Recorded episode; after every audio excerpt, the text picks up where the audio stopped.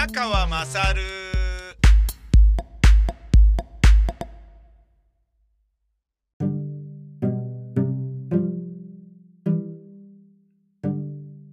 お前の母ちゃん宮川勝です。えー、昨日祭日にですね、えー、これもまたラジオでは言いづらいですけれど、私、こらえきれずにバイクに乗って、えー、奥武蔵までソロ2に行ってしまいました。はい。すいません。もうこらえきれなかったですね。えー、もうね、あの、ちょっとバイク乗りたくて仕方なかったんですけど、えー、本当はね、今日の水曜日も、あの、時間的には大丈夫なんですが、えー、そういうことで言うとね、祭日じゃなくて平日の方が、あの、まあ、混雑とか、そういうので言うといいはずなんだけど、月曜日に僕仕事で親のところにご飯を届けに来られなかった関係で、水曜日はなんとか届けたいなということで今親のマンションにおるんですが、えー、そうやって考えると、えー、じゃあ水曜日行けないのか、でも火曜日は祭日だからやめといた方がいいかな。でもそうすると次いつ行けるかわかんないじゃん。ね？3月の下旬ぐらいまで行けないかもしれないじゃん。何それ？ねようやく暖かくなったから乗れるぞと思ったらもう梅雨に入るじゃん、みたいな。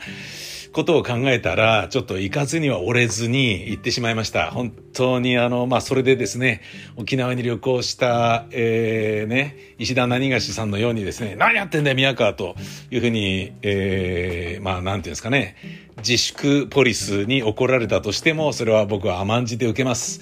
普段の僕、努力、えー、結構自分なりにはしてるつもりなので、えー、このご褒美はあっていいだろうっていう、そういうことなんですけどね。あのー、で、実際に、えー、そんなね、あの、人と会うであったりとか、マス2でもないですし、あれなんですけど、あのー、ただね、え、やっぱりあの、自分の中で、祭日にツーリングに出かけているという後ろめたさがあるからなんでしょうかね。あの、非常にあの、悲しい事態がありました。悲しい事態というのはですね、奥武蔵の、奥武蔵グリーンラインっていうのがあってね。林道とされてるんだけど、でもアスファルトなんですよ。ということは、オフロード車じゃない、ネイキッドの MT-09 でも十分行ける、面白い、え、ルートなので、あの、行ってみようっていうことで行ったんですね。で、えー、祭日とはいえ、やっぱりあのー、そんなに混んではいないんですよね。うん。で、まあ、うん、まあでもやっぱりまあ山奥とはいえ、登山客のハイカーや自転車をね、一生懸命ね、立ちこぎしてね、急坂登ってる軍団がいたり、オフロード車でブイーンって走ってる人がいたり、おっさんライダーがいたりっていうのは、まあ散見されるんだけど、そんなに混んでるわけでもなく、危ねえな、みたいな感じでも全然ないんですよね。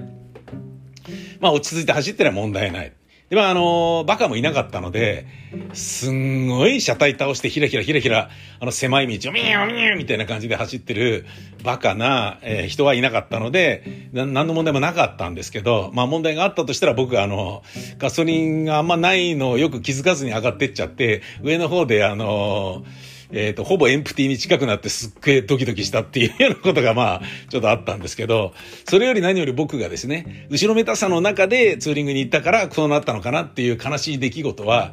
えー、バイクに乗って、もう僕も、えっ、ー、とですね、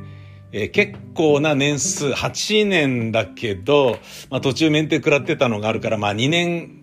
ぐらい引いて、まあ6年ちょっと大型バイク乗ってますけど、あの、慣れてきたので、あの、V サインとかできるようになってきたんですよね、僕ね。あの、ライダーって行き違う時に、いやみたいな、こう、敬礼したりとかね、するようなことがあるんですけど、それを僕やってるんですけど、えー、V サインを、あ、ライダー来た、オフロード車だ、どうもお疲れみたいな感じでピースをパーンとね、あのー、やったんですけど、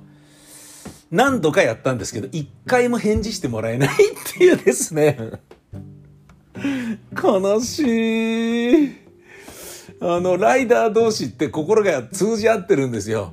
で、なんかこう、あ、今から行くのね、俺は今降りてきたぜ、お疲れみたいな感じで、サムアップしたりとかね。そういうことをすると、向こうもサムアップしたりとか、そういうのがあるんですよ。あとね、この先でネズミ捕りやってるよっていう時は、ローローローみたいな感じで、あの、子供の頭をペシペシ叩くような感じでね、つまり、バスケのボールをドリブルしてるような感じで、片手ハンドルで、あいあの、片方の手でポンポンポンとこう下に下げる、あの、スピード落とせ、この後やってるよっていうのを教えてくれたりとかね。いうような、まあ、つまり、あの、ライダーの中での共通言語があって、えー、なんだろうな、仲間意識がすごいあるんですよね。それはまあバイク乗らない人は気持ち悪いなみたいに思うかもしれませんけれど、あの自分がバイク乗ってみるとそれがすごいありがたかったり、頼もしかったり、心強かったりするんですよ。やっぱりね、ソロ2で寒い山奥の中入ってくのって勇気いるし怖いんですよ。俺なんかはとりわけヘタレだし、運転下手だしね。運転と言わないか、ライディング？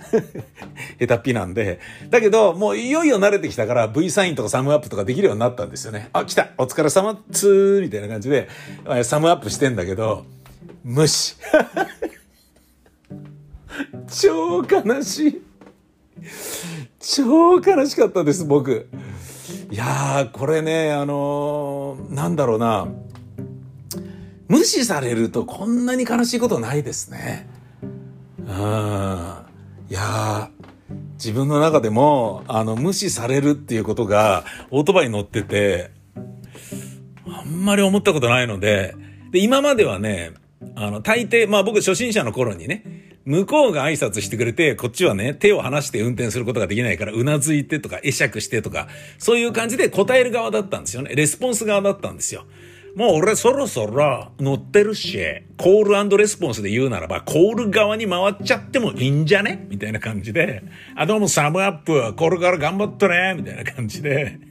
言ったら無視されるっていう、スルーされる。いや、あのー、人たちがね、初心者で片手ハンドルで運転するのが苦手だから無視してるだけですってていう風に無理やり思うことにしましたけど、それでもやっぱり心のダメージはありました。過去にもね、似たようなことありました。無視されるっていうことが。えー、それはですね、無視されてしょうがないレベルの話です。バイク乗って楽しくて楽しくてしょうがなかった時に、あの、バイクじゃなくて車に乗ってるのに、車で山道走ってる時に、バイクの感覚になっちゃってるから、窓開けて走ってた時に、向こうから来るバイクに向かってサムアップしちゃったりしてたんですよ。車に乗ってるのに。それを無視されるってことだったんですよね。もう頭悪いじゃないですか。なんで、うん、なんで車乗ってるやつからサムアップされんだみたいな。あの人な、自分で運転してるのに、運転するのが嫌になったからヒッチハイクを探してんのかみたいな。そういう感じじゃないですか。あれはまあ、あの、無視されてしょうがないと思います。ええ。なぜなら俺だってやられたら気持ち悪いもん。何なんだって、ね、ど、どうしたの？今の車っていうふうに思うからね。アウトっていう、なんか判定を食らったんじゃないかっていうふうに勘違いもしちゃうだろうし。だけど、バイク同士の場合はね、うーん、ちょっと、欲しかったないつも通りにいつも通りに過ごせるようにあなたと笑え